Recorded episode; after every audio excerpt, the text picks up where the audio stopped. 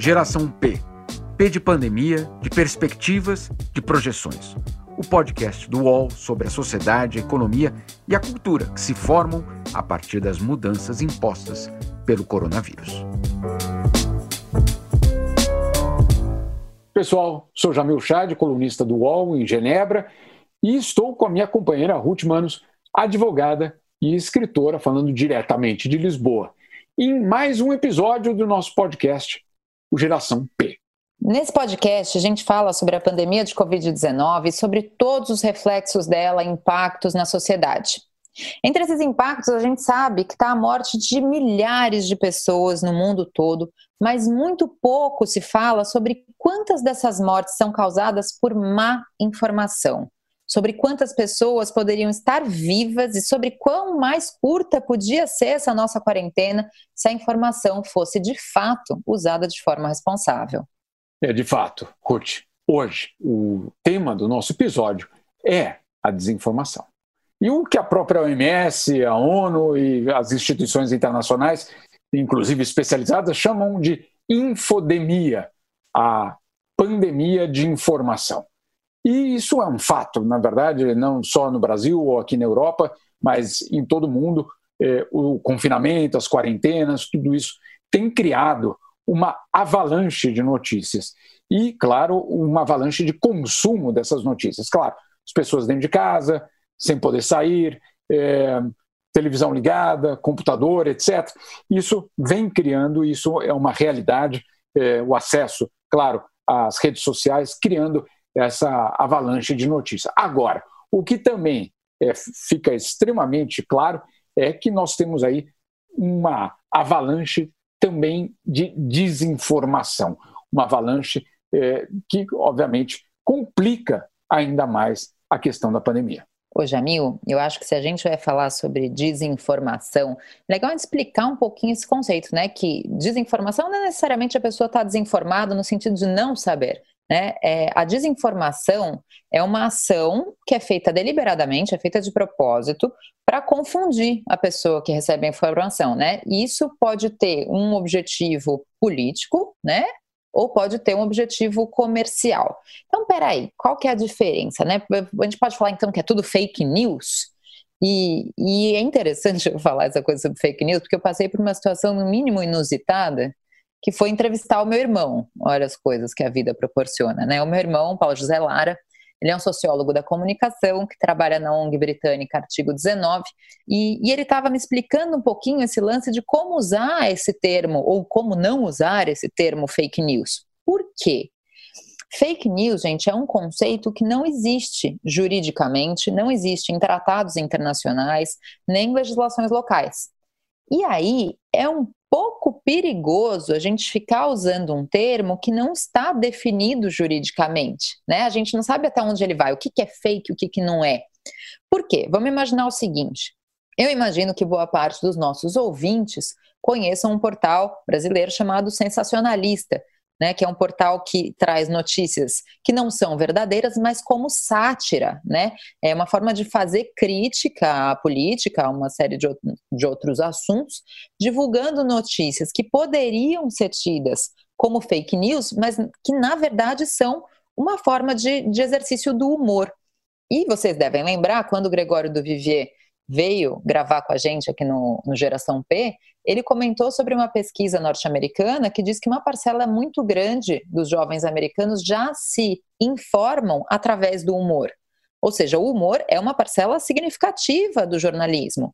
Então, quando a gente uh, usa o termo fake news, a gente pode estar tá se colocando numa cilada que é a comédia, a paródia, a sátira e outras formas de utilização do humor serem tidas como fake news e aí a gente cair no super perigo que é a censura ou a ofensa à liberdade de expressão. Então, por isso que a gente vai usar aqui desinformação ou má informação, certo, Jamil Chad? Perfeito, Ruth. De fato, tem uma parte histórica desse, desse termo que é, também eu acho importante a gente colocar. É, fake news é quase a tradução literal é, de um termo alemão, Lügenpresse, que se referia é, à imprensa, quer dizer, que lideranças políticas na Alemanha nazista eh, utilizavam para deslegitimar a imprensa e para dizer, basicamente, para a população: não escutem o que dizem os jornalistas, a nossa máquina de desinformação e de, claro, propaganda vai, claro, eles não falavam desinformação, a máquina de propaganda do regime iria fornecer a real, é, verdadeira verdade e que os alemães pudessem passar da Lugenpresse. É bom que já foi o passado, né? Não é? Isso, faz parte do passado e eu tenho certeza que hoje ninguém recriaria um ministério da, da né, de, de, comunicação. Isso não, isso não duvido imagina, que alguém faria. Imagina, vamos, né? Por isso que a gente mas, nem precisa falar sobre informação nesse episódio, mas vamos lá. Justamente, porque de fato, olha só, uma das descobertas Ruth, e isso já olhando para o futuro, porque esse é um problema que eclode de uma forma é, muito clara já antes da pandemia. Durante a pandemia, ela ganha uma proporção inédita e, é, basicamente, é, ela demonstra às autoridades, à justiça, etc., que de alguma forma isso vai precisar ser tratado. Por quê? É, isso é, é alguns pontos aqui eu vou colocar para a gente tentar entender a dimensão desse problema. Antes de mais nada, essa dimensão na saúde, ela não é apenas é, da pandemia. Já no ano passado, eu me lembro aqui na OMS, é, quando o governo brasileiro, imagina só, o governo brasileiro é, estava extremamente preocupado com a desinformação e essas campanhas de fake news na, nas redes sociais, porque ali era colocado uma questão fundamental, que era a vacinação. Né? Campanhas contra a vacinação usando a desinformação. Né? Então, o que acontecia? Governos é, lançavam campanhas de vacinação e essas campanhas não chegavam aos seus objetivos de cobertura. Porque, claro, o, o, o desafio não era só fazer a gotinha chegar em todas as clínicas, em todos os centros de saúde, era também você superar a desinformação que cada pessoa recebia, eu não diria conta-gotas, mas uma enxurrada. Né? Então, é, ficou muito claro que governo, os governos precisavam se unir para lutar pela vacinação. Imagina só, no século XXI, ainda lutando contra, na verdade, pró-vacinação diante dessa realidade. Agora, isso tudo na pandemia, isso explodiu. Vou dar alguns, alguns dados, é, Ruth, só para a gente conseguir entender é, o que significou, o que significa a desinformação durante a pandemia. Uma fundação, a Bruno Kessler Foundation, eles avaliaram, Ruth, 112 milhões de posts 112 milhões de posts. Desses, eles concluíram que 40%, não 4%, 40% deles vinham de fontes questionáveis. Né? Então, a gente tem uma ideia aí do, do, do, da dimensão desse problema. No Twitter, de 178 milhões de eh, mensagens, eh, de posts sobre a pandemia, 178 milhões de posts sobre a pandemia, 42% deles foram gerados por robôs. Né? Então, olha, é, é não é eu, Ruth, é, não, nós não criamos robôs em casa é, e ficamos disparando milhões de mensagens. Se você faz isso, você tem um objetivo político ou comercial ou até ideológico, como a gente citou. Então, vamos, vamos, vamos entender que é, hoje nós vivemos quase metade desse bombardeio, desses ataques, vamos, basicamente, de desinformação, vem de uma forma coordenada e deliberada, 42%. É, a, o, a Reuters Institute, que é um instituto ligado à agência de notícias, também aponta para a mesma direção.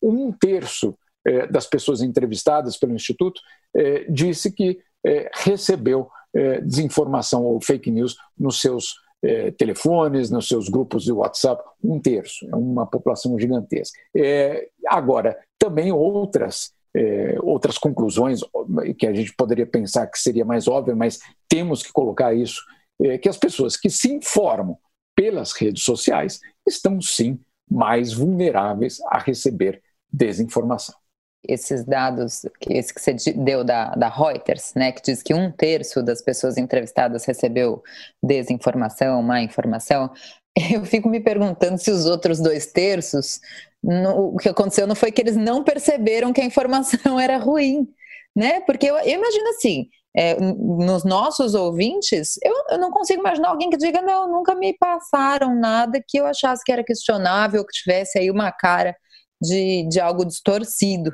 Né? Então, um terço até parece pouco, o que é lamentável, era para um terço parecer muito, não para um terço parecer pouco. Sabe que estava lendo o livro do Leonardo Sakamoto e ele diz uma coisa interessante. Ele fala que a gente está vivendo a adolescência da internet. E é verdade, né? Um fenômeno histórico relativamente recente. E então todos nós estamos ainda num processo de aprendizagem, né? De como que a gente usa isso.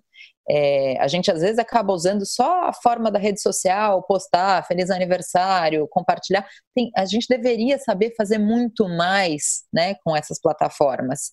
Mas, enfim, e, e o que é importante dizer é que a própria regulação da internet ainda é, não é sólida, né? Ela ainda está em curso, ainda está em desenvolvimento. Eu acho importante você ter mencionado a coisa dos robôs, mas eu acho muito importante a gente falar da quantidade de conteúdo falso que a gente recebe de gente bem intencionada. Então vamos falar do famoso grupo da família de WhatsApp, Deus me livre, mas quem me dera, né? É, quantas vezes a gente não recebeu ao longo da, dessa pandemia coisas do tipo uma mensagem de um cientista que descobriu que o vírus não sobrevive a temperaturas de mais de 28 graus. Aí fica todo mundo indo, será? Dali a cinco minutos vem uma tia que manda falando que se beber água a cada 10 minutos você limpa a garganta, evita a contaminação. Enfim, todo mundo sabe, né? Porque a gente está falando desde março, de um período que nem a OMS sabia o que, que era verdade e o que, que não era.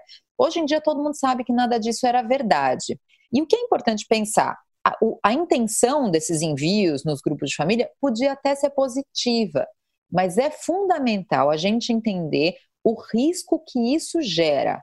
As pessoas podem confiar nessas mensagens que a gente manda, né? E, por exemplo, a pessoa pensar: ah, se eu tomar chá de erva doce, eu posso ir num bloco de carnaval em tempo de coronavírus. Então, né, estou exagerando, mas quantas vezes o conteúdo que a gente propaga não causa a insegurança das pessoas e não causa a insegurança coletiva? Se a gente colocar sobre isso o fato é, de que a velocidade é, de, uma, de um post de desinformação é seis vezes mais, basicamente, uma, uma informação, uma desinformação, ela circula seis vezes mais rápido que uma notícia tradicional.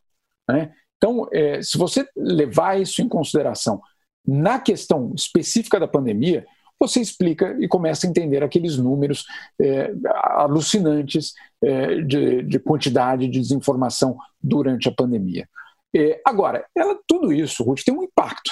Né? É, e aí eu acho que é uma, uma das principais questões é, que, basicamente, nos próximos anos a gente vai terá, não tem outra opção terá de tratar de uma forma muito mais é, coerente, é, como o Sakamoto disse, passar talvez da adolescência é, para a fase adulta, né, para saber que, de fato, é, esses locais, que são locais públicos, né, as redes sociais, etc., eles têm uma responsabilidade extremamente elevada, é, inclusive na saúde da população. E tem um outro estudo do King's College que mostra uma, uma relação direta entre aquela pessoa que consome é, desinformação e a atuação dela, o, o, comportamento dela. Isso ficou muito claro nesse, nesse estudo, dizendo o seguinte: que é, quem acredita nessas peças de desinformação, nessas, nesses posts, é, tem uma taxa muito elevada é, de probabilidade de não seguir as orientações médicas das instituições, dos hospitais, dos médicos, da OMS, do seu governo. Porque, claro, não, aquilo ali eu recebi do meu amigo, né? aquela mensagem eu recebi da minha tia, aquela mensagem eu recebi da minha sobrinha. Claro que eu acredito muito mais nela do que naquele governo que sempre me roubou, que eu não é. Né? Então você tem essa, essa barreira e é muito impressionante. Agora, qual é a, a, a tradução disso na realidade? É, a, olha, olha só uma das da, dos impactos. Isso foi no Reino Unido que eles conseguiram medir. Uma das teorias é, colocadas logo no início da, da pandemia foi de que o vírus, na verdade, Ruth, ele estava sendo gerado pela tecnologia 5G, né? que, a 5, que a tecnologia 5G estava ajudando o vírus a ser transmitido. Né? Vai entender. Mas, enfim, era uma teoria que rolou muito e circulou muito. O resultado disso foi que as pessoas em várias cidades europeias, com medo do 5G nas suas casas, né, da internet, da, da, da televisão, cabo, etc., decidiram que iam passar mais tempo nas ruas. Essas pessoas que passaram mais tempo na rua, lamentavelmente, uma parte delas é, morreu. Né? É, uma outra parte ficou contaminada e, eventualmente, passou para mais alguém. Né? Então, olha só, é, a desinformação que, é, de uma forma super clara, é criminosa. Né? Então, isso é algo para além da. Não, eu quero vender aquele remédio, ou eu quero vender a minha marca. É, não, você tem aí algo muito mais sério é, e que vai, eu insisto, vai exigir do mundo pós-pandemia uma resposta coerente, uma resposta, uma política, uma estratégia, porque o mundo, obviamente, não estava preparado para as redes sociais. É, não estou falando aqui de censura. Agora, desinformação não é liberdade de expressão, né, Ruth? É, é, exatamente é o limite, né, até onde a gente pode ir. Geração P volta já.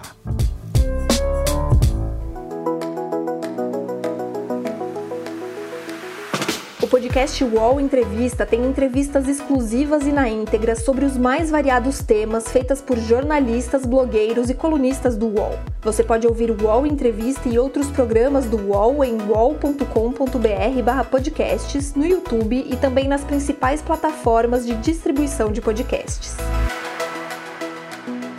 Recebe salário, faz transferência, pagamento, recarga de celular e até empréstimo, tudo sem taxa. PagBank, a sua conta grátis do PagSeguro. Baixe já o app e abra sua conta em 3 minutos. Eu acho fundamental, Jamil, a gente pontuar nesse episódio do podcast que falar sobre desinformação nunca foi tão importante, porque sempre que a gente envolveu é, esse tema, a gente estava falando sobre questões muito importantes do ponto de vista político, mas agora a gente está falando de vida ou morte.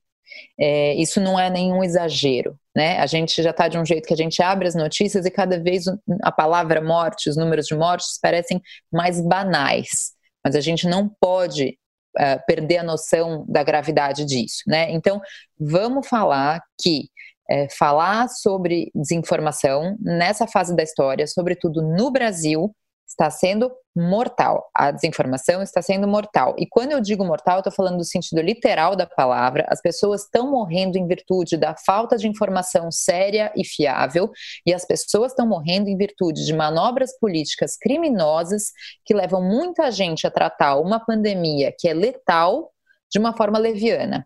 Então, né, Jamil, enquanto a gravidade da situação não for compreendida por todas as pessoas e enquanto a informação continuar sendo tratada de forma desonesta, sobretudo pelos órgãos públicos brasileiros, as pessoas vão seguir morrendo.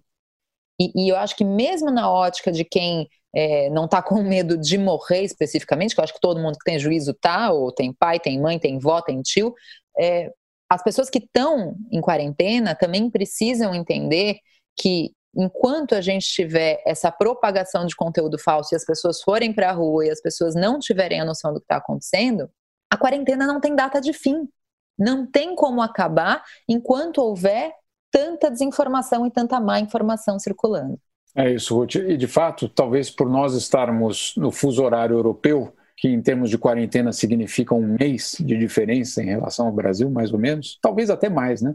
É, é, tem algo que está acontecendo aqui é, que de repente aponta para um caminho.